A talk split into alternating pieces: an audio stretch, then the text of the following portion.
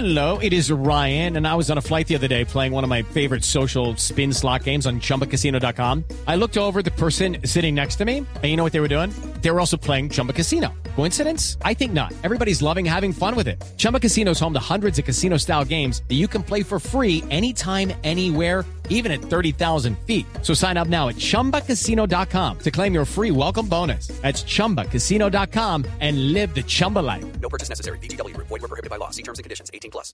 Son las 8 de la noche. Aquí comienza Mesa Blue con Vanessa de la Torre.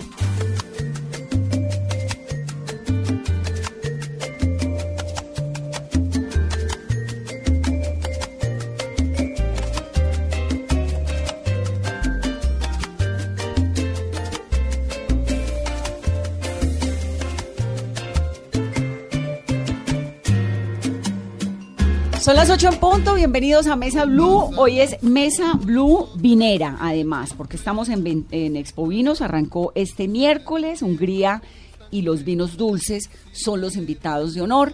Pero todo esto hace parte de una industria que en Colombia pues es muy creciente, muy apetecida, que es la industria del vino, pero también con unos retos muy grandes.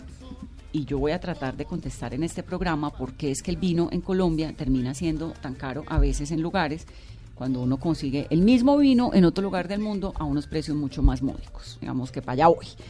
Pero vamos a hablar también de la magia que envuelve el vino, de qué vino se debe maridar con qué, bueno, de todo esto. Mis invitados, Natán Pichotto, que es el director del canal Consumo de PDB Vinos y de Licores de Casa Domecq. Natán, bienvenido. Muchas gracias, Vanessa. Además, usted está de felicitaciones, ¿no? Porque Salenten, que es de su casa, se ganó un premiazo. Acabamos de quedar con Bodega Salenten como la mejor bodega de Argentina. Eh, el premio se lo dio Mundos Vini y pues quedó como mejor bodega 2019 de, Toda la bodega. de Argentina. Bodega Salenten como, como Salenten marca. es una bodega muy grande, como Undurraga, o es más bien pequeñita. Salenten es una bodega de tamaño, es grande, eh, no es una gigante, eh, pero es una bodega que se ha dedicado a sacar vinos de calidad. Marcas que destacan es Salenten Reserva, Númina, que por cierto, eh, hoy le traje un regalito, yo sé que a usted le gusta el vino, Ay, qué maravilla, Eh, empezamos bien el programa. Natán. entonces le traje un, un regalito, un, un vino que se llama Númina, de la bodega Salenten, eh, y un TH Terroir Hunter el de TH Undurraga. es el, el- el más apetecido de Undurraga, ¿o no?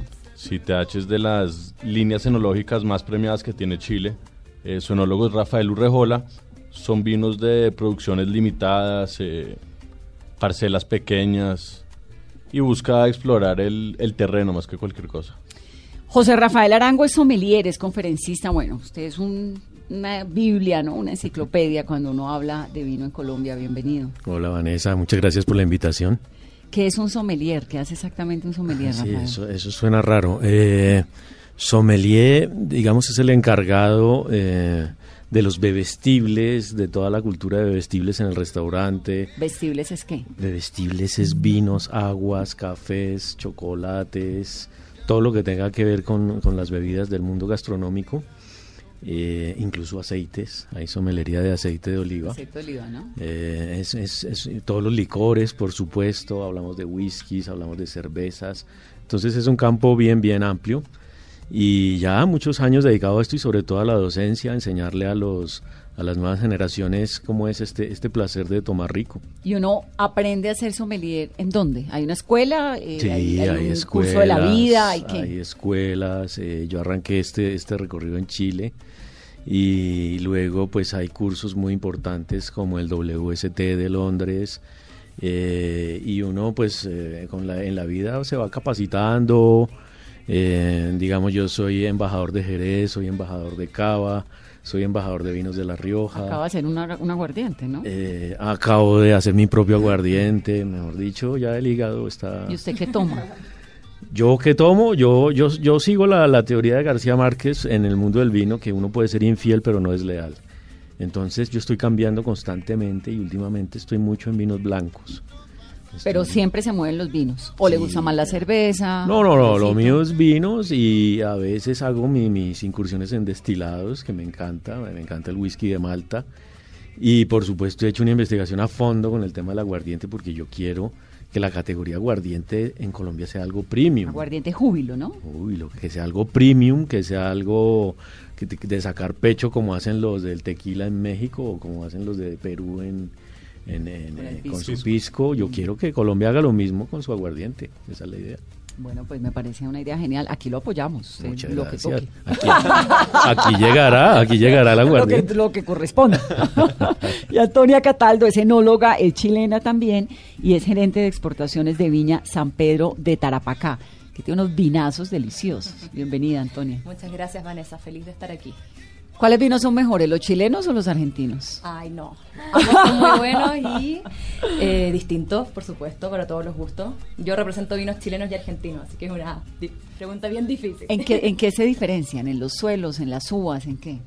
Bueno, a ver, eh, ambos, vin ambos orígenes tienen cepas emblemáticas distintas. Argentina se ha dañado muy bien del Malbec. Chile está tratando de hacer la misma tarea con el Carmener. Eh, los suelos son distintos, los climas también son distintos. Entonces, finalmente son estilos de vinos distintos. ¿Y una enóloga qué hace exactamente? Uy, el enólogo hace toda la receta en la cocina del vino, finalmente. Eh, le toca la parte bonita, la parte glamorosa, porque recibe las uvas de- del campo, que ese trabajo lo tiene que hacer el viticultor, que es una persona que no lleva, no lleva mucha fama porque hace el trabajo difícil, pero nunca lo nombran, así que ap- aprovecho de nombrar a esa, a esa persona que hace todo el trabajo en el campo. El enólogo recibe las uvas y hace toda la mezcla para finalmente sacar el vino. O sea, es como el artífice del vino. Es decir, usted Sí. recibe qué? La, la- cepa. las usted uvas. recibe las uvas, O sea, el cual. vino se llama según la uva. Entonces, el cabernet es un tipo de uva, el malbec, el, el, el merlot, todos son tipos de uva, ¿no? Exactamente. Tipos de uva distintos. Sí, y uno puede hacer mezclas también de esos distintos tipos de uva. Y las mezclas se deciden con base en qué? A lo que uno quiera hacer, hay mezclas, hay variedades que van muy bien juntas, por ejemplo, el ejemplo. Malbec con el Cabernet Franc son una super combinación, Eh, también se usa mucho el Cabernet, el Cabernet Sauvignon con el Syrah. Depende de lo que uno quiera hacer, los enólogos son bien artistas, entonces se les ocurren cosas locas y, y van saliendo cosas entretenidas. Pero debe ser un trabajo chéverísimo, ¿no? Súper interesante. O sea, uno recibe la cepa, la prueba, dice, esto me parece que combina con esto. ¿Qué, se le, qué se le mete a la, a la, al, qué se le agrega a la uva? Digamos, ¿cómo Prácticamente se hace un nada. vino? Uno recibe la uva, depende eh, si es blanco o tinto el proceso, porque son totalmente distintos. Se le agrega un poquito de levaduras, que son las encargadas de hacer la fermentación, que es convertir el azúcar en el alcohol que tiene finalmente el vino. eh, antisépticos para que el vino después esté en perfectas condiciones y básicamente eso. Es un proceso sumamente natural. No se le agrega azúcar, no se le agrega... No, está prohibido. Prohibido, ¿no? Ujú, Pero muy antes se le prohibido. agregaba. No sé, depende del país, pero por lo menos en Chile y en Argentina está muy prohibido el azúcar. Entonces el azúcar es el azúcar natural de la fermentación Exactamente, de el la uva. azúcar que tiene la uva, ese mismo azúcar después se transforma en alcohol. ¿Cuánto tiempo se demora un, una uva, una, ¿cómo se llama la mata la uva? Eh, una vid, una planta. Una vid, se puede decir planta, una parra. una parra, desde que se siembra hasta que se, hasta que está lista para hacer A ver, vino. aproximadamente tres años, pero eso todavía sigue siendo una, una parra joven, por lo que aproximadamente al quinto año se logra como el equilibrio ya bien de la planta para que pueda hacer vino un poquito más equilibrado, estructurado y de buena calidad. ¿Y cuál es la diferencia entre una parra que se produce en Sudamérica, en estos vinos chilenos y argentinos que son deliciosos, con los vinos españoles, los franceses, los italianos? ¿Cuál es la diferencia? Claro, ahí, ahí entra una, una, Rafael. una cosa bien importante que es la definición de terroir, que digamos eso en vinos es todo porque es el lugar geográfico que tiene un microclima, que tiene un suelo, y por ese clima y ese suelo una variedad de uvas se produce muy bien. Por eso, por ejemplo, el tempranillo encuentra en España unas condiciones excepcionales y uno sabe que el tempranillo español es excepcional.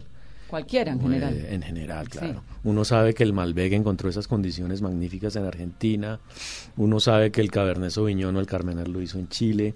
Entonces, no es que todo se dé en todas partes. ¿Por y, qué no, si son, pues parra es parra y tierra es tierra y las condiciones climáticas así varíen, pues digamos que las uvas necesitan como unas condiciones específicas que se pueden encontrar en España como en Argentina. ¿Qué hace, o en Chile, qué hace que en ciertos lugares del mundo se den mejor esas cepas? Claro, eso, eso es como la, la, la aclimatación del ser humano. O sea, hay gente que le encanta vivir en el país nórdico, hay gente que le gusta vivir en el África. Igual las parras se aclimatan a distintos suelos y a distintos sitios. Y las variedades Y- también tienen distintas necesidades. Por ejemplo, el. Cabernet Sauvignon le gusta un tipo de suelo que existe en Chile y así sucesivamente. Y, y a veces se encuentran sorpresas. Por ejemplo, uno a veces encuentra que hacen tempranillo en Argentina y resulta increíble. O variedades que eran tradicionales, por ejemplo, en Francia, como el Cabernet Franc, y que aparece en Argentina y se vuelve superlativa, y que en la misma Francia no era importante, o el, o el mismo Malbec. O el mismo Malbec Malbec. en, en Francia. Ahorita, ahorita le hablaba yo del proyecto TH. Por ejemplo, TH eh, en Chile está ahorita con un uva Montepulciano, con tempranillos, y son vinos que han dado buen resultado, por más que la uva o el- esa variedad de uva no sea autóctona del país, y ha funcionado bastante bien. ¿Y eso cómo funciona? ¿Las traen? O sea, ustedes los, sí, se los- traen. se Se traen modifica una... genéticamente el- la parra y Se trae que una matica y se siembra y vamos a ver si funciona. pues son injertos, pero antiguamente se traían maleteadas, hoy en día no. De hecho, todas las variedades son de origen europeo, no hay ninguna variedad autóctona de Chile o de Argentina, son todas de origen europeo que finalmente encontraron su lugar feliz en Chile, en Argentina.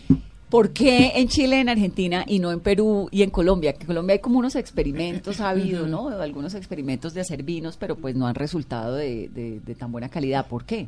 Por el clima, básicamente. La parra necesita un clima mediterráneo con estaciones muy bien marcadas que se tienen justamente en Argentina y en Chile. Colombia acá tiene un clima más tropical, eh, no hay muchas estaciones, eh, entonces básicamente por eso es una de las razones más importantes. La parra en Colombia necesita hay, mucho hay invierno. dos estaciones, Claro. que es llueve y no llueve. Llueve, sí, llueve más. llueve un poquito más. Aunque, aunque yo Necesita eh, estaciones extremas. o sea, Primavera, invierno, verano, primavera. otoño. Cuando uno ve una parra, por ejemplo, en el invierno, es un chamicito seco. Incluso gente piensa que Está muerta. que está muerta y por eso las culturas antiguas relacionaban la parra con la resurrección, porque era una planta que estaba de pronto muerta y renacía. Y todos los dioses del vino de la antigüedad son dioses que resucitan, Dionisio, Osiris, Baco, son dioses que murieron en un minuto y resucitaron. Paco, que es el nuestro, ¿no? Ese es el aunque, de ustedes. aunque yo sí le tengo un dato interesante. En Colombia, por más que no seamos un país fuerte en vinos nacionales, eh, se consumen más o menos 860 mil cajas de vino nacional. Más o menos cada caja por, por 12 botellas o 9 litros, como las medimos nosotros, versus Vino nacional. nacional. ¿Hecho en dónde? Eh, ¿En Villa de Leyva? en el ¿En caso, en el caso nuestro puntualmente Casa Domecq eh, en el Valle, allá En en, Ginebra, Valle. sí, eh, con la uva Isabela, autóctona de nuestro país, em, y precisamente ahorita con Expovinos, con la edición de, de los vinos dulces, sacamos un vino que se llama, perdón, no es un vino, es un aperitivo no vínico que se llama Titán, em, que es una maceración de hierbas a 13 grados de alcohol, base de jugo de, de uva, ¿Rico? delicioso, Dulce. dulce, quinado. ¿Por qué los vinos dulces están como ahí, como mandados a... No. como que medio subestimados? ¿O No, no? no, lo que pasa es que el vino dulce fue el favorito de la humanidad siempre. Desde 10.000 años antes de Cristo que existe el vino hasta la Primera Guerra Mundial.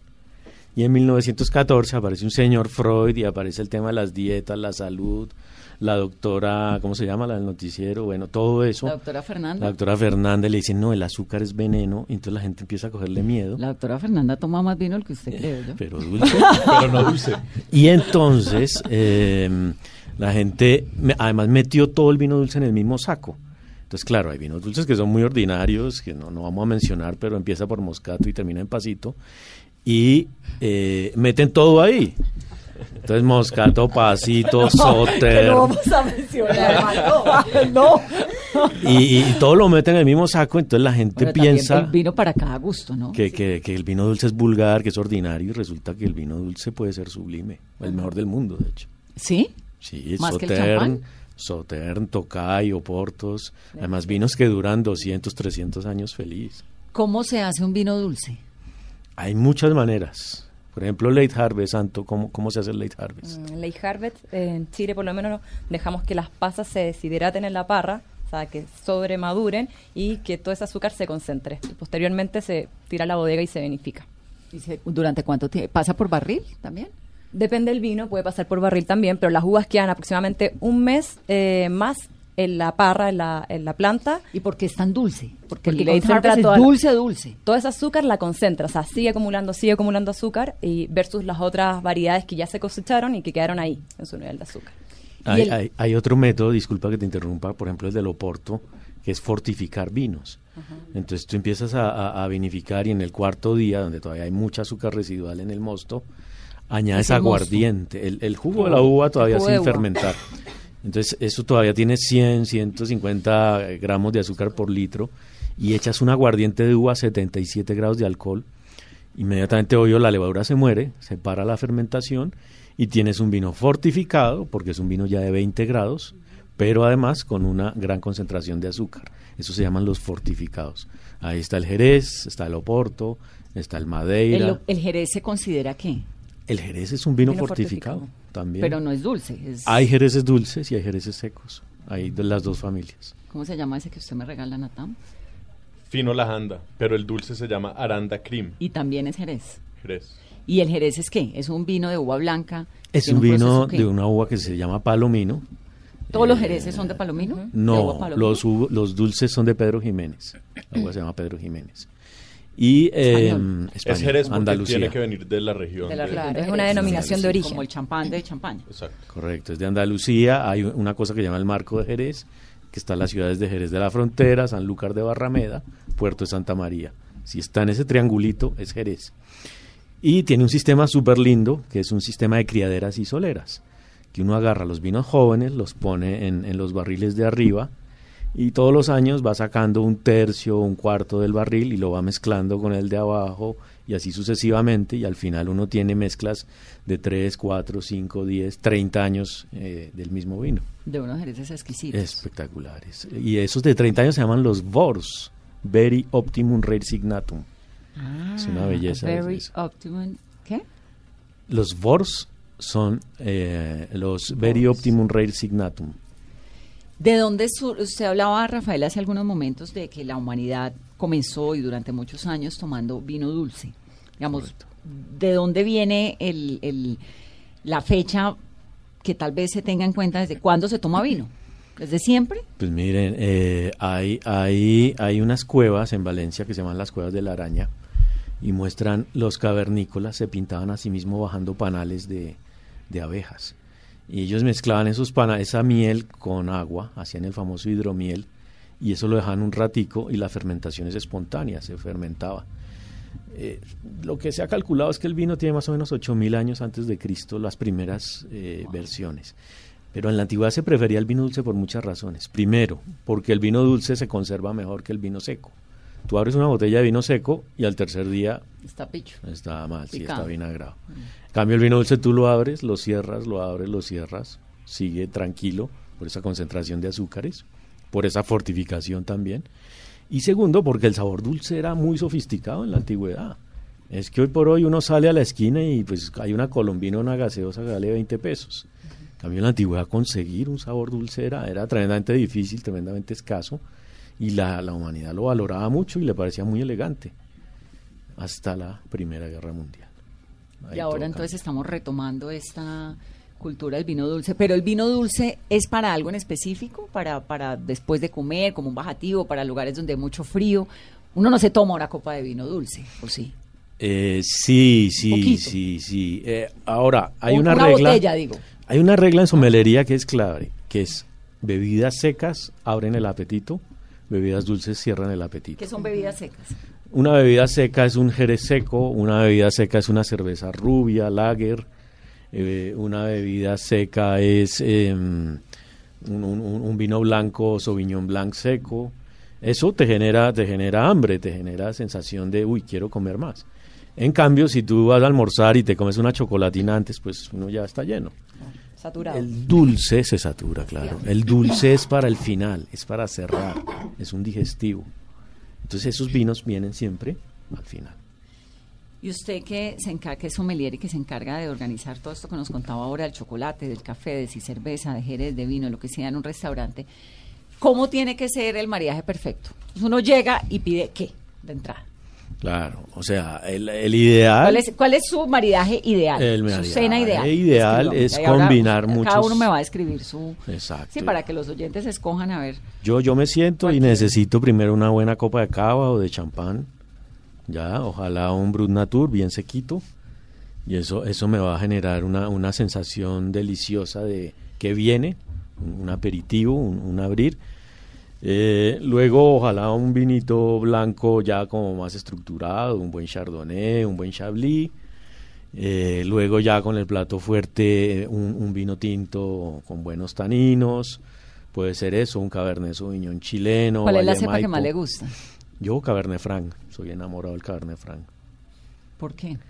Eh, no sé, fue, fue una cepa que la primera vez que la probé me, me, me, me, me- me enamoró. Además, después estudié su historia y Cabernet Franc es el papa del Cabernet Sauvignon. ¿Es de dónde el Eh, Cabernet Franc? El Cabernet Franc parece que es del Loira francés y de, y de Burdeos, de toda esta zona del centro de Francia y, y es una uva muy antigua, bien interesante. Y entonces a mí me encanta y además es difícil de conseguir, es, es Sí, bien no es tan complicado. fácil, ¿no? Entonces sentarme, por ejemplo, con un Cabernet Franc y obviamente al final cerrar con un buen Oporto, ojalá un, un Tawny de 20 años, una cosa así bien linda y esa es la cena ideal. ¿Y después del Oporto café o no? Sí, Té, feliz. café, todo eso Sí, también lo combina. Natam. Yo, yo realmente coincido un poco con lo que dice José Rafael. Lo único que cambiaría es que a mí al comienzo me gusta empezar con un destilado. eh, brandy, hielo, soda, ideal.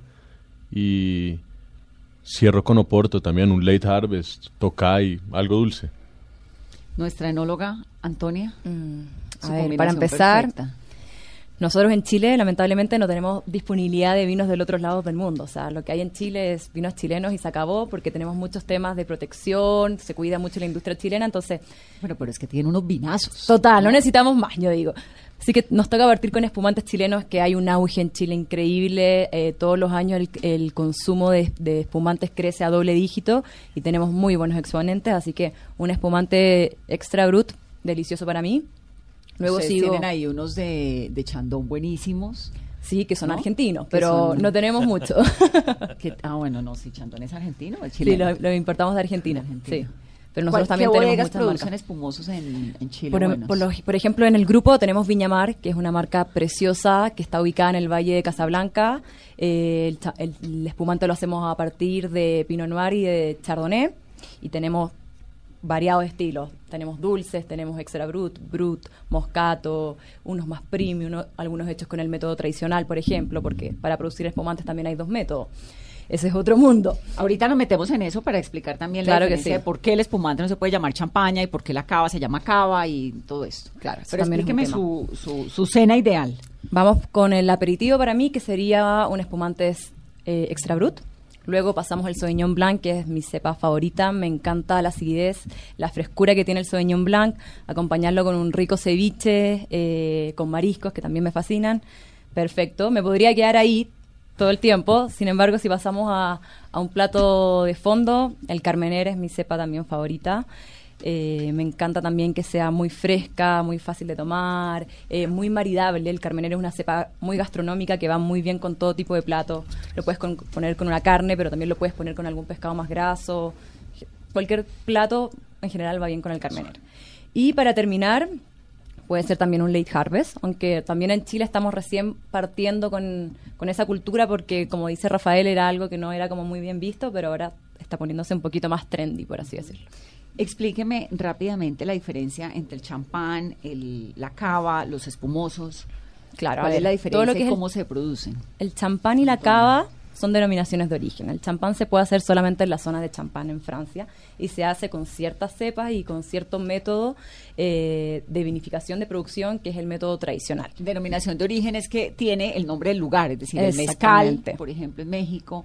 Acá hay algunos productos, eh, no sé, el sombrero volteado tiene denominación de origen, entonces si ese es el verdadero sombrero volteado, los demás pues son imitaciones, están prohibidos las importaciones de productos chinos que se parezcan a ese sombrero volteado porque es como el sello que le ponen los países, esto para los oyentes, para proteger ciertos productos de la industria local que son muy apetecibles y que además son pues muy muy simbólicos, ¿no? Para la producción nacional. queso Pero ese es el paipa. caso, el queso paipa, ¿no? Acá hay unos maravillosos, hay unos majar blancos, hay unos arequipes, hay unos cafés, tenemos cafés con denominación de origen. Con denominación de origen y cada vez es más, ¿no? Los van protegiendo cada vez más, lo cual está muy bien. Sí, hay uno que es Mesa de los Santos, Que es cuál el Mesa de los en, Santos. eh, a, a las afueras de Bucaramanga. Pero es que un café. Es un café muy muy importante y es una denominación de origen muy pequeña. Ah, qué llama interesante. Mesa de los Santos. Bueno, entonces, champán, denominación de origen de la región de Champán. Sí, y producido con el método tradicional. ¿Qué es cuál? El método tradicional es aquel donde la segunda fermentación del vino, para producir todas estas burbujas que tanto nos gustan, se hace al interior de la botella, una por una. Ese es un método súper artesanal, eh, súper boutique, por así decirlo, donde hay una persona que tiene que estar muy atenta a estas botellas, a esta segunda fermentación. Y bueno, hay otros tipos de vinos que también hace este método tradicional, pero el de champán es solamente de esa zona. El cava es básicamente lo mismo, pero en la región de España. Y así sucesivamente. Y Por- el de usted se llama espumoso. Sí, en Chile todavía no tenemos una palabra o algún eh, término para definirnos al espumante chileno, por lo tanto nosotros lo llamamos espumante, espumoso y no hay ninguna zona específica donde nosotros lo saquemos. Pero por lo general, como el espumante se hace a partir de variedades como Chardonnay o Pinot Noir, lo sacamos de Casablanca o de Leida, de valles más costeros. Decías, Antonio, hace un momento que pasabas del Sauvignon Blanc sin problema al Carmener. Esta, esto pasar del vino blanco al vino tinto, que a veces es tan tabú dentro de la gastronomía y dentro del maridaje, ¿cómo se ve? Vamos, uno puede pasar del vino tinto, del vino blanco, del jerez, del vuelva al, al- Yo te al diría que pasar del vino blanco al tinto no hay problema porque los vinos blancos son más ligeros que los tintos, entonces no habría tema. Eh, Pasar un- de un tinto a un blanco sí ya es un poquito más complicado porque el vino tinto tiene mucha carga de taninos, que son todas estas partículas que tiene el vino, eh, que son el color, los aromas, que te dejan en la boca un poquito saturada. Entonces vuelves al blanco y ya no vas a sentir no un poquito del nada, blanco. sí. Va más por ese lado, pero pasar de un blanco a un tinto no, no hay ningún No hay problema. ningún problema. Esto que eh, tradicionalmente pues ha- eh, hay tanto, mm, no sé si es verdad, que el vino blanco con los mariscos y los pescados y que usted si se va a comer una carne, un bife chorizo, entonces con un cabernet sauvignon, ¿eso todo está por replantearse? Sí, sí, el, Rafael? el, el cuentico de carnes blanca, vino blanco, carne roja, vino tinto, chao, borrarlo el Pasado disco duro. Sí, eso, porque eh, yo creo que hay, hay, hay tres cosas que... Lo importante del maridaje es una cosa, y es que el vino no supere el plato, ni el plato supere al vino, Sino que se sino vaya que se juntos. realcen, vayan junticos. Entonces, hay tres variables en el plato, no es el color de la carne, es el tipo de salsa, el método de cocción, ¿sí? Y, eh, y, la, y, la, y la cantidad de grasa que tenga el plato. Entonces no es lo mismo tener un carpacho de res, que es una carne roja, pero al limón y cruda, que una pechuga de pollo envuelta en tocineta a la mostaza. O sea, ¿Usted con qué se tomaría la pechuga de pollo envuelta en tocineta? A la mostaza A la mostaza. yo me iría con un cariñán. Me ¿El cariñán es qué? cariñán. Es una uva bien interesante, franco-española, que ahorita en Chile encontró unos viñedos viejos en el sur, en, en la zona del Maule, e hicieron su primera denominación de origen que se llama Vigno, GN, por Cariñán. Entonces, copiando esa ortografía y están haciendo unos vinos bien notables. bien ¿Cariñán? Sí. Ese no lo he probado. En español existe el nombre, también le dicen cariñena los españoles. Y el prosciutto de... de El carpachito, El carpachito de de res, eh, con ese con ese Sauvignon Blanc costero de Chile, Leida, San Antonio. es un coseto profesional, ¿no, Tom? Eso sí sabe. y, y- y me pagan. E- e incluso pagan a veces. Qué delicia. O sea, usted le paga por eso, por Sí, comer y tomar. Es un trabajo duro, pero alguien tiene que... Sí. ¿Cuál es la relación que tienen ustedes que viven en este mundo del vino con el vino? Es decir, ¿ustedes se exceden en vino o cuando van a rumbear toman vino o el vino es simplemente para comer y para unos momentos especiales? ¿O para qué es el vino en la vida de ustedes? Es terrible porque yo, yo en las fiestas soy el Grinch, entonces yo llego a la fiesta y todo el mundo me teme, ¿por qué le damos a este tipo? Usted, lleva, usted llega con su En vino, cambio, me yo imagino. llego con mi vino, y digo, Obvio. qué pena, sí, aquí petit comité. No, no, mentira, no, tomamos lo que sea. eh, eh, y nosotros en el gremio además somos muy amigos, por ejemplo, yo conozco a Anto hace eh, tiempos, nos encontramos en viajes, porque es una vida que toca viajar, es una vida de gastronomía. Yo digo que mi vida es vida de millonario con sueldo de celador. No, pero me parece lo máximo, yo quiero. O sea, ya no, ya no puedo. Todavía está a tiempo. No creo. Pero, pero sé tomar, eso está bien. Experta en ideas generales de vino. Entonces, ¿y Anton, cuál es la relación suya con el vino? Sé que toma no. una- un viernes a las 11 de la noche. Yo parto con, Con vino. un espumante, después sigo con un- mi vino favorito, que es vino de la viña Tarapacá, que me fascina y que, quedo bien siempre donde llego con él. Eh, y también es parte del día a día. Por ejemplo, después del trabajo, para relajarme, me encanta llegar a, a mi casa y abrir una botella con mi marido y probar algo. ¿Se toma vino todos los días? Por ahí cuatro veces a la semana. Y en el, en el trabajo, supongo que Qatar pues toma vino. También ¿no? es parte de- del trabajo. Hay que probar todo el tiempo la competencia, probar los nuevos autores, las nuevas mezclas que, que salen por ahí. Entonces, sí, es, un- es una cosa del día a día. ¿Y cómo hace para mantenerse bien? Con- pues delgada, ¿no? No, Porque si a uno punta de sabe- comiendo y tomando vino uno todo el día.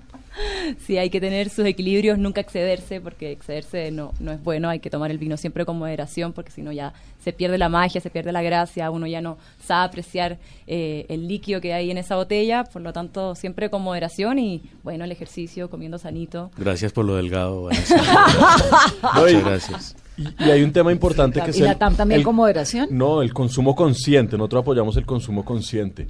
Eh, acá nos, nos obligan a marcar las botellas con el exceso de alcohol es perjudicial para la salud. Eh, si usted me pregunta a mí, el exceso de todo es perjudicial para la salud. Entonces, nosotros promovemos el consumo consciente y es un poquito lo que, lo que decía eh, Antonella. eh, en, en que tomarse unas copitas, pues está bien y, y con moderación está bien. Y yo Usted también que- toma vino todo el día. Yo me tomo dos copas de vino diarias, al almuerzo, a la comida. Pero además en su vida cotidiana está por ahí probando, o sea, en la oficina. Ay, venga, yo Sí, catando. claro. La parte de la cata de los vinos, pues uno puede catar y escupirlos, puede catar y tomárselos. ¿Y usted los Pe- escupe? Usualmente me los tomo. Escupe para adentro. En Colombia, el, en Colombia el Pero tema ¿Cómo va a del- escupirlo? No. Colombia es una ofensa. En Colombia no existe la escupidera. El, el colombiano le parece terrible escupir. Lo que normal en el resto del mundo, en Colombia es un tabú. Uno va ahorita a Expovinos y la escupidera no existe. Pero Ese es lo normal, lo es que tocaría. normal, claro. Todas las ferias del Probarlo. mundo. Pues escupirlo. No, y cuando usted está catando 10, 12 vinos, Pues sí, que pues tiene que escupirlos, si no, Sí, no. se los toma. ¿usted se los tomaría? Pero claro, es que yo soy capaz. ¿Cómo voy a, cómo voy a botar un vino? Sí, sí. Pero por favor. Pues en eso sí estoy de acuerdo con José Rafael. me- pues, a- bebida milenaria, ¿no? De los dioses. Yo en este programa me la paso haciéndole propaganda al vino todo el día. No, que el vino, tómese un vinito, hágale un vinito. Sí, pero también con moderación, digamos. Me parece que es como parte. Además, el vino viene con una cantidad de cosas sensacionales alrededor y es la compartida con el uno, la compartida con el otro o con uno mismo. Lo que piensa, lo que se le pasa por la cabeza. No sé, yo en realidad tengo una relación muy estable con, con el vino. ¿Qué es lo que ocurre en Colombia? Que uno encuentra en Chile, en Argentina, en estos lugares de América Latina sobre todo, bueno, en España también, en Francia tal vez no, ¿no? Porque los vinos franceses son bastante mm, costosos en general. Los buenos, Bueno, sí. sí. Los buenos. Bueno, pero también en, pero en Italia sí se encuentra uno unos vinos económicos y cuando los viene a traer a Colombia o lo viene a pedir en un restaurante es exageradamente costoso. Unos vinos que en Argentina o en Chile valen, no sé, un vino de 10 dólares, por no irnos más arriba ni más abajo. Un vino de 10 dólares es un vino bueno, de unas buenas condiciones en, en Argentina, por ejemplo, o en Chile. ¿Por qué acá es tan costoso el vino en los restaurantes? ¿Qué es lo que ocurre? ¿Quién me quiere explicar? Bueno, Vanessa, eh, te cuento, mira.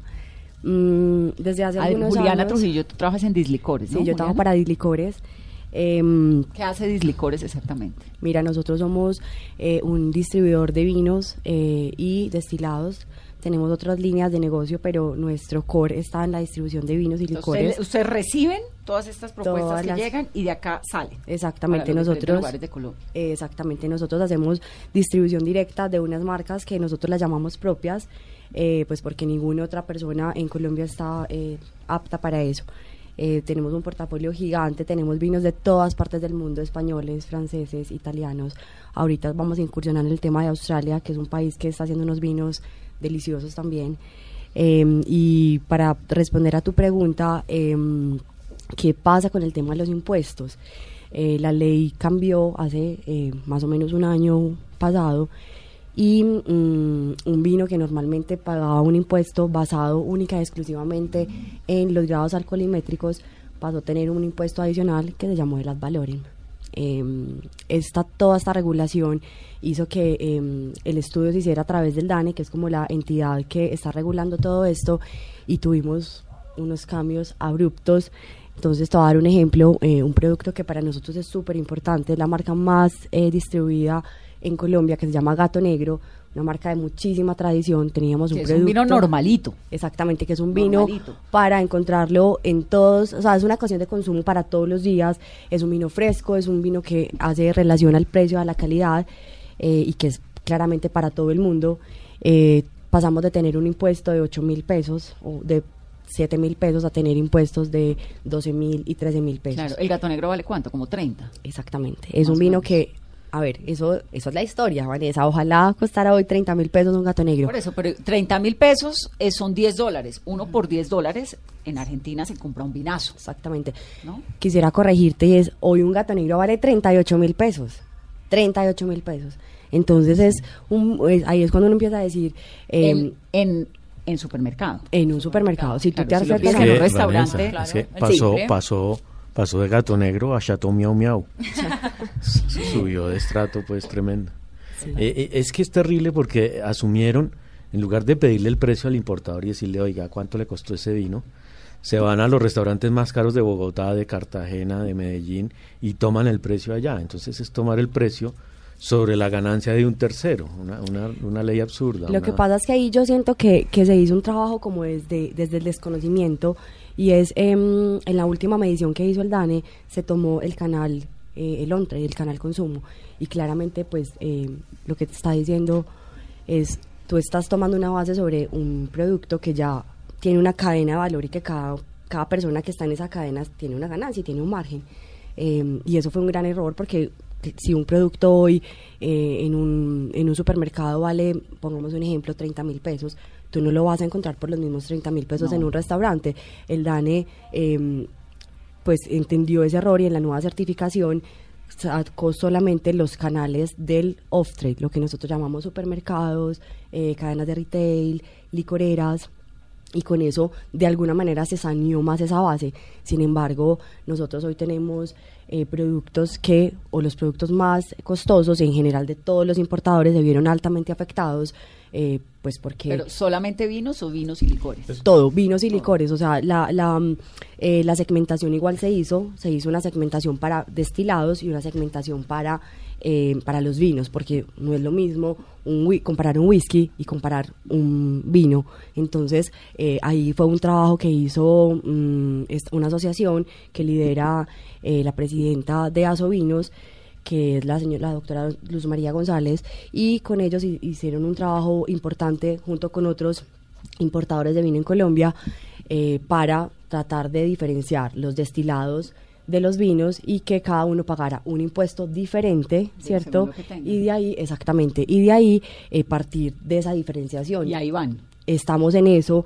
Eh, Asovinos es una asociación eh, que se ha encargado de liderar todo este tema de los impuestos y de eh, decirle protejamos el tema del vino en Colombia. ¿Qué Tú tanto, empezaste. ¿Qué tanto toman vino los colombianos? ¿Qué Eh, tanto tomamos los colombianos? Pues? Sí, mira, el consumo per cápita está súper bajito todavía, o sea, no, no creo que no ¿De vino? alcanzamos ni a No llegamos al 1.5. ¿De Eso vino? no, La botella, ¿De vino diría yo. o de, o de, De licores vino. en general? De De, vino, vinos, vino. de vinos. Si se hablamos de, de vinos, eh, pues como la verdad es que como que no hay una eh, herramienta, no sé si José me, eh, me, me, corrige, pero como que haya una eh, herramienta que te diga cuánto hoy es el consumo eh, fijo de eh, vino por persona, pero la verdad es que el consumo per cápita no alcanza ni el litro eh, Por persona. por persona. Pero eso es por Entonces, qué. Si usted, si usted mide la cantidad de vino que se, si usted mide la cantidad de vino que se bebe en Colombia, eh, hablando entre vinos nacionales y vinos importados, estamos más o menos en el 2018 alrededor de 2.900.000 cajas de, de vino como ¿Eso tal. cuánto? Eso es mucho, poquito, ¿no? ¿Cuál es, Eh, digamos, la comparación con Son años 2.900.000 cajas por 9 litros. Es el número de litros. en 49. 45, 48. Pero digamos, va en mil. aumento, la gente está tomando más vino o está Sí, tomando sí, menos vino. sí, claro que sí. Se está tomando más vino, pero más vino de menor calidad, por lo mismo que usted dice. Entonces, uno Pues tiene. Claro, porque si usted va a ir a pagar 50 mil pesos por una botella de vino, Sí, el que Sí. antes que se vale tomaba. 13 dólares, El Y es- poder es adquisitivo. ¿quién, quién puede comprar Claro, es súper triste fino. porque antes de los impuestos yo sentía que la gente ya estaba empezando a gastar un poquito más y a valorar un poquito más, tomarse un vino reserva, un gran reserva, y con todo esto de los impuestos dimos un paso hacia atrás. Entonces, Y ahora, de nuevo, no es que estemos fomentando el consumo del alcohol, lo que pasa es que el vino tiene en torno así, pues todo un misticismo especial y pues también el aguardiente, José ahorita nos va a hablar de, de la producción de su aguardiente, pero digamos, no sé, tal vez estoy equivocada, pero es más, mucho más controlado el consumo una persona cuando toma vino, cuando se toma un, un montón de trago de otra cosa. Vuelve y juega. Yo, yo soy del, del club del consumo consciente, entonces tomarse un aguardiente, un brandy, un ron en moderación o, o hacerlo conscientemente, pues está bien. Eh, si usted se... Nosotros decimos, si usted se toma una copa de vino por día a la semana, pues usted no va a llegar el fin de semana a tomarse 18 botellas de vino porque ha estado abstemio el resto de los días. Entonces uno compensa y se va tomando moderadamente. Como y tener una relación amigable, ¿no? Sí. Sí, Vanessa, mira, nosotros también eh, desde Dislicores promovemos el tema de consumo responsable eh, y es importante mencionar también como cuál es la manera correcta de tomar. Eh, tú lo decías ahorita, tómate una copa, dos copas, acompáñalo siempre con agua. Tomar agua es importante, te hace no disfrutar mejor el vino, exactamente, y también te hace, eh, o sea, tener intervalos entre lo que te estás comiendo y lo que te estás tomando. Entonces eso es importante también como mm, tenerlo en cuenta.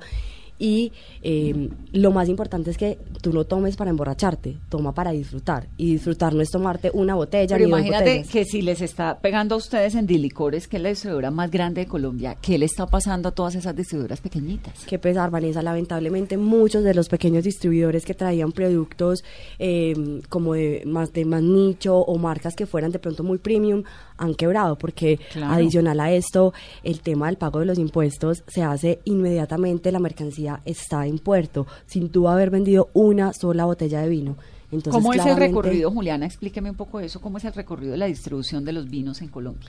Mira, nosotros eh, claramente pues cada distribuidor tiene un- un- unas políticas que- con sus proveedores. Nosotros eh, básicamente como trabajamos, eh, ma- se envía pues como una orden de compra, el producto llega, eh, hace todo el tránsito desde el país de origen y cuando el producto llega a- al puerto eh, se hace la declaración de impuestos. Esto es Buenaventura. eh, dependiendo. En algunos casos, ¿no? Exactamente. Buenaventura, Barranquilla. Exactamente, dependiendo algún si viene de, de Europa o si viene de, eh, del sur. Entonces, el producto llega a puerto, se hace todo el tema de nacionalización de, de la mercancía e inmediatamente tú ahí debes cancelar la totalidad de los impuestos. Entonces, ejemplo, tú traes un contenedor, un contenedor de 20 pies puede traer mil, mil cien cajas. Cada caja trae dependiendo también de, de la persona, puede tener, de- del, del proveedor, 6 o 12 botellas, lo que te contaba ahorita, nosotros hablamos siempre en 9 litros, 9 litros quiere decir una caja de 12 botellas, y tú debes pagar el impuesto. De ahí eso llega hasta zona franca eh, y de ahí se hace una distribución nacional a todas las regionales, eh, todos los departamentos de Colombia y de ahí parte todo el tema de la eh, de lo que nosotros llamamos rentas nacionales. Cada departamento es autónomo y tiene una estampilla. Entonces, eh, por eso también a veces es complejo. Va subiendo, va sumando el valor. Exacto. Entonces, la botella que sale Toda. por 5 dólares le van Empieza- metiendo el impuesto cuando llega al puerto, luego el impuesto cuando llega al departamento. Exactamente. Luego, No, y así, Y a- y asimismo, usted como importador, tanto licores como Domec, pues tenemos que tener bodegas en cada uno de sus departamentos para pagar la renta de ese departamento. Ahora, yo sí creo que es muy importante poder garantizarle el, el- el impuesto a cada departamento. Hay diferentes fórmulas y formas de hacerlo, pues porque al final de cuentas los impuestos son la, educación y la, salud sí, de, este país. La salud, la educación y el deporte, además. Que eso es bien paradójico, pero Sí. verdaderamente Sí. se paga de ahí, del impuesto a licores y cigarrillos. Pero es importante poder garantizar el impuesto. Lo que hay que buscar es cómo, cómo nos alejamos de, de que esté sujeto a tanta interpretación esa base grabable, sino que este año simplemente hablando de los seis meses que han pasado, han cambiado los impuestos tres, cuatro veces. Entonces, operativamente, desde la empresa es pues es un dolor de cabeza uno tener que estar diciéndole al cambiando las cliente. reglas del juego. No, y usted al cliente le tiene que decir todos los días, oiga, hoy ya mismo". no cuesta esto, cuesta esto. ¿A cuál cliente? ¿Al de allá? Al cliente, Al cliente final, final. suyo. Compra o al- al de acá. Sabes que Vanessa, es, ahí es una, una eh, anotación súper importante y es que al final empezamos a tener y a decir, el consumidor te va a decir, ven, pero entonces cuánto cuesta realmente, cuánto cuesta realmente este producto, o sea, cuánto dentro de mi cabeza y dentro de mi bolsillo tengo que estar preparado para, para pagar. Y sabes que es, es una relación súper compleja porque el consumidor no entiende que es, que es el gobierno y la situación, eh, cómo se manejan las cosas. No, es que de la, noche a la mañana vas a la licorera donde siempre has comprado tu vino y tu vino ya no te vale tanto, sino que te vale tanto. ¿Qué pasó acá? De un día para otro. Exactamente. Y uno, esta conversación yo recuerdo que la tuve con Natama en algún momento y le dije, no entiendo por qué el vino que me tomaba costaba tanto y ahora vale tanto. Exactamente. Y además fue muy no, porque el impuesto no sé qué. Claro, es que fue de un día para otro. violenta. Fue violenta de un día para otro. Si el gato negro subió 8 mil pesos en, en el impuesto solamente. Mira, nosotros tuvimos una, una contingencia y creo que, que lo hicieron todos los distribuidores en Colombia y fue que nosotros tuvimos que empezar a sacrificar la rentabilidad de nosotros porque yo no puedo so- salir hoy eh, a cobrarle a un consumidor 30 mil pesos por la misma botella y al otro día decirle que ya no vale 30 sino que vale 40. Entonces, mientras eh, todo este proceso se hizo paulatino y la gente empezó a entender qué era lo que estaba sucediendo, eh, pues nosotros tuvimos que, que amarrarnos los bolsillos y eso cuesta porque al final eh, pues todos trabajamos y, y- Tien- y tienen estamos en pro de exactamente Tienen gente que trabaja con ustedes. Exacto. Las otras empresas pequeñas, las distribuidoras pequeñas que se han quebrado, que eso me parece tristísimo. ¿no? Sí. Una señora por allá de Barranquilla que traía su bodeguita de vinos desapareció desapareció. Vamos a hacer una pausa rápidamente, regresamos en breve. Esto es Mesa Blue, edición vinera. ventana del sentimiento y me hace sentir como si flotara. Tu amor igual al vino tinto, es dulce, embriaga. Que de un solo sorbo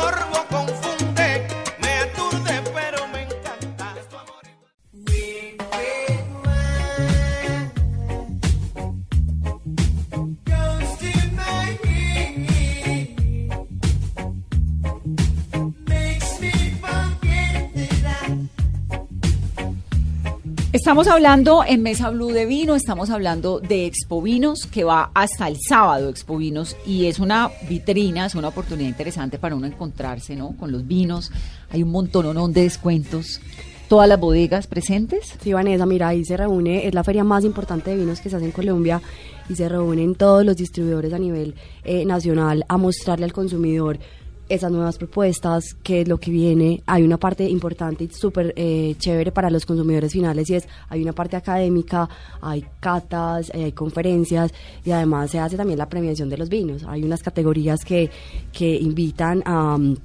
todos estos proveedores internacionales a que vengan, degusten todos los vinos que hay dentro de la feria y se haga una premiación de los Merlot, de los Cabernet, de los Sauvignon Blanc, eh, de calidad para ¿Qué todos los bodegas días. vienen a Expo Vinos? ¿Son distribuidores o son bodegas? Son, mm, a ver, la, la feria trae a los distribuidores y los distribuidores traen a, A las bodegas. Entonces, eh, nosotros como Dislicores tenemos en este momento todos los proveedores eh, internacionales, eh, vienen de Viña San Pedro, Tarapacá, está también Mioneto de Italia, está Piccini de Italia, está mm, eh, un grupo Peñaflor que es argentino, eh, hay una sin número de proveedores internacionales que siempre nos acompañan año a año a la feria, vienen los enólogos, vienen los wine ambassador y lo que hacemos es reunir a toda esta gente que apasionada por el vino eh, a, a un espacio a decirle, venga, pruebe cosas diferentes. ¿A qué horas abren Expo Vinos? Mira, la feria se abre al mediodía, eh, particularmente eh, esta feria está hasta más tarde. Ayer terminó bien, bien tarde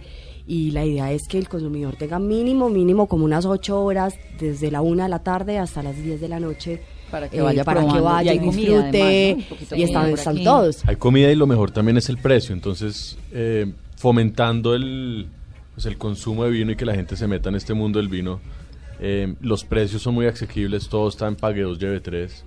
Eh, si uno lo pide por Rappi, le dan el 50% para consumírselo ahí mismo. Eh, entonces, digamos que es, es muy asequible en el sentido que quieren que la gente consuma vino, pruebe vino, se, Se meta puede en el montar usted su buena bodega con unos precios No, muy y acompañado de todo el tema académico. y ¿Qué hay de demás. académico? ¿Qué Pues, cursos hay? El profesor José No, Rafael. Pues hay, hay de todo, hay unas charlas interesantísimas. Por ejemplo, el país invitado es Hungría. Y Hungría llegó con sus Tokai, que son uno de los vinos más importantes e históricos del mundo. Entonces hay oportunidades de, de, de, de oír Tocay es que es directamente. dulce, es- Dulce, es el vino más dulce del mundo. Más dulce. El más dulce del mundo, 150, 200 gramos de azúcar por litro. Eh, entonces viene, uno oye el tipo que viene de Hungría, a echar el cuento del Tocay, viene Anto de Chile y echa un cuentazo, además para que la conozcan, vayan. Eh, y echa su cuento espectacular de Chile y no, es bien, bien entretenido. Ahora, yo quiero hacer una pequeña mención porque mm, sin duda es la, la cita más importante del vino en Colombia y, y es una es un esfuerzo que lleva, ¿qué? 14 ediciones, no 14. sé. 14. Eh, pero también afuera hay un pequeño mundo de, de gente que no participa, son los pequeños importadores que pues eh, no pueden entrar al grupo porque pues tra- manejan una operación chiquitica y, y, pues también están ahí pedaleando, vendiendo sus botellitas, son, son, son empresas que tienen tres empleados y pues a ellos también hay que, hay que Claro. hacerles Pero ellos no están en Expovinos. No, porque ellos no, No, tienen una relación claro. comercial con, con estos grupos. Que además son los más afectados por lo que hablábamos ahorita. Claro. Entonces yo pues quiero hacer mención también de ellos que, que traen cositas muy lindas, a veces una sola bodeguita. ¿Dónde y- se consiguen esos pequeños eh, importadores de vinos? No, eso toca, eso es casi un voz a voz, hay que conocerlos, ser parcero, pasarse un teléfono, Mm. un dealer, eso es tremendo. Pero ahí van, ahí van y... y- Eso es y- como negociar empanadas hoy en No, día. es gente que le toca durísimo. ¿Está traficando vino o empanadas? Gente que le toca durísimo y, y también vale la pena pues hacerle su reconocimiento. De esos vinos pequeños, José Rafael, que usted ha probado, vinos pequeños no, eh, importadores pequeños, ¿qué ha visto bueno en el mercado que usted diga, Oh, eso hay, está... hay cosas buenísimas. Ellos traen Dígame dos, cosas- aquí anoté ya el Tocay, anoté el Cariñán. Ellos, ellos traen cosas buenísimas ¿De? España, de Italia. Por ejemplo, esos importadores chiquitos traen mucho Portugal. Portugal es el gran desconocido, Mm. porque Portugal es un país pequeño, pero en materia de vinos es una potencia. Ya, entonces encontrarse una buena turiga nacional, una buena turiga franca. Eh, yo soy admirador furibundo de Portugal. Y por ejemplo, y si me perdonan la cuña, eh, existen ya el tema de los wine bar, que es, es un tema bien importante, donde llegan esos vinos más raros, más difíciles de conseguir. Yo, yo, yo regento uno en el centro andino, se llama Tanic. Eh, entonces, hay esas cositas, esos tesoritos raros, pues para ir y, y también poderlos probar y Que también la gente está, Colombia está entrando lentamente, ¿no? En esto del wine bar. Sí, esto por ejemplo pero- en Lima, en Santiago, era es, wine bar existen hace muchos años y es normal dentro de la cultura y para nosotros es un hecho cultural bien reciente, pero también había una explosión. Hoy en Bogotá hay cinco o seis wine bar bien interesantes y, y la verdad ese negocio le está yendo bien. La gente le gusta sentarse, que uno le recomienda una copita y como decía Natán ahorita, es que es dos copitas y se mete uno al cine, o sea, no no es Sí, terminar. no tiene que tomarse tres botellas. No, exacto, Pero además es que a mí lo que me realmente lo que me gusta del vino es toda la magia que envuelve. Digamos, todo todo esto uno cuando abre un vino con una persona inmediatamente le está diciendo, "Yo quiero hablar con usted. Yo quiero oír usted qué está diciendo, yo quiero saber usted quién es, qué tiene para contarme", ¿no? Digamos, es, es, es inmediatamente como que una mirada a los ojos de la otra persona, que es un poco lo que pasa también con el mezcal, que tiene todo este misticismo, que usted no se va a tomar una botella de mezcal, pues porque el cuerpo no le da, no puede tomarse un mezcal y, y- y envuelve de verdad una magia, muy impresionante. Pues, no- no sé, Es ¿no? historia, es país, es geografía, es cultura, es, es una belleza. la historia de la humanidad pasada por una botella. Claro, es como el otro día leía la frase de un poeta que el, el vino sabe dulce solo a los felices. es un buen eslogan Ahorita. José Rafael, me quedó una duda porque usted me estaba diciendo al comienzo del programa que estaba incursionando cada vez más en los vinos blancos. A los vinos blancos, no sé, le pasa un poco tam- también lo que le pasó a los dulces, y es que uno cree que el vino blanco no es tan bueno, que el mejor es el vino tinto. ¿Eso está mandado a recoger también? Totalmente, o sea, un buen blanco para mí. eh, Un buen blanco es, le compite a un buen tinto. Yo lo prefiero incluso ¿Sí? hoy.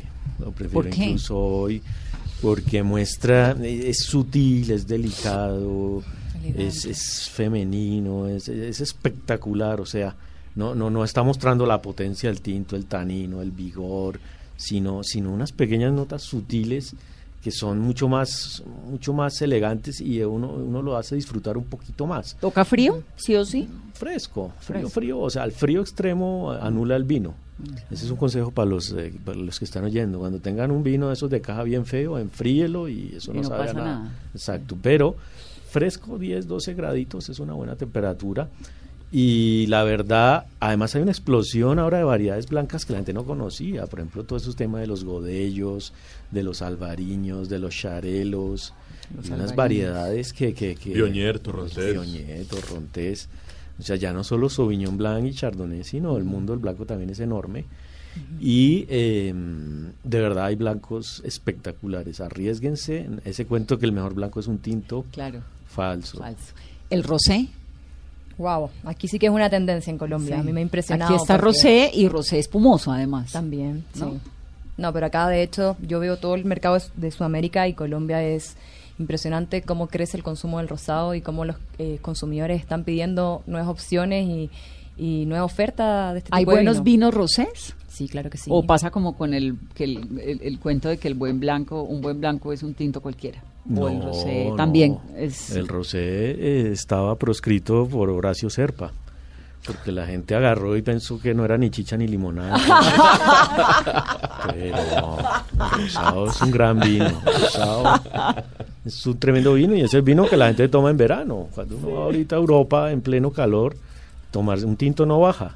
Cambia un rosadito Bueno, bien frío. verano. Y Anto ve la tendencia rosado, yo creo mucho también por Medellín, el Mucho. clima de Medellín Claro. es eh, óptimo para un Medellín, rosado, la costa, Medellín está tomando mucho rosado, Cali. ¿no? Medellín está tomando mucho rosado y en general el mercado colombiano ahora, hablando de José de los Blancos, eh, viene en una tendencia de crecimiento súper, o sea, creemos que, que en este momento como que el, el tema del rosado eh, se está, está llegando como a, a sus niveles de, de, de regulación, de estandarización y el blanco viene para arriba con toda, sí.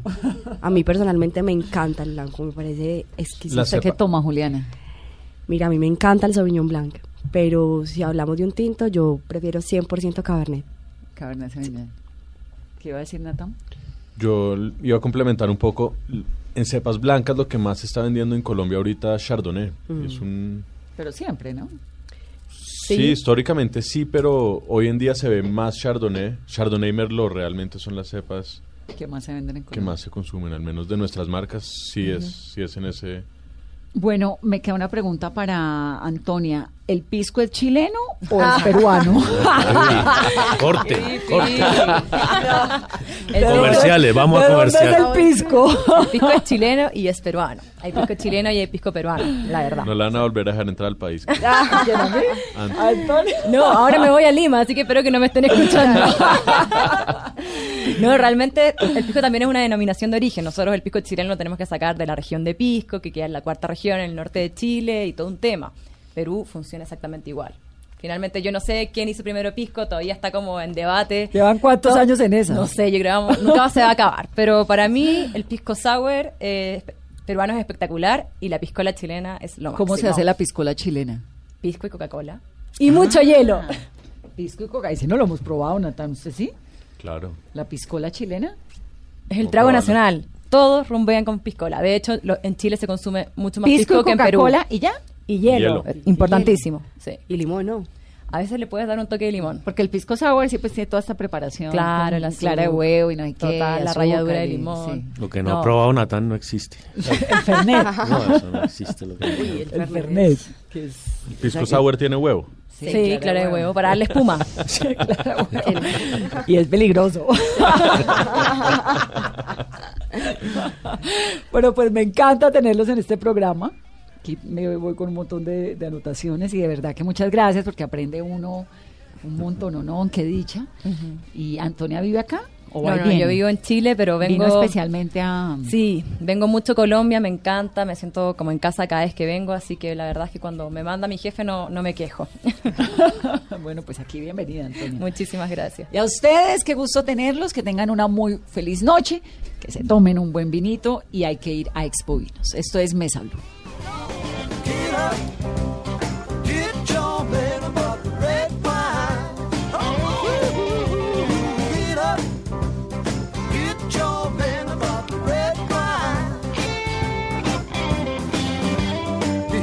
I say, yeah, I'm gonna love you anyway. Love you anyway, Peter.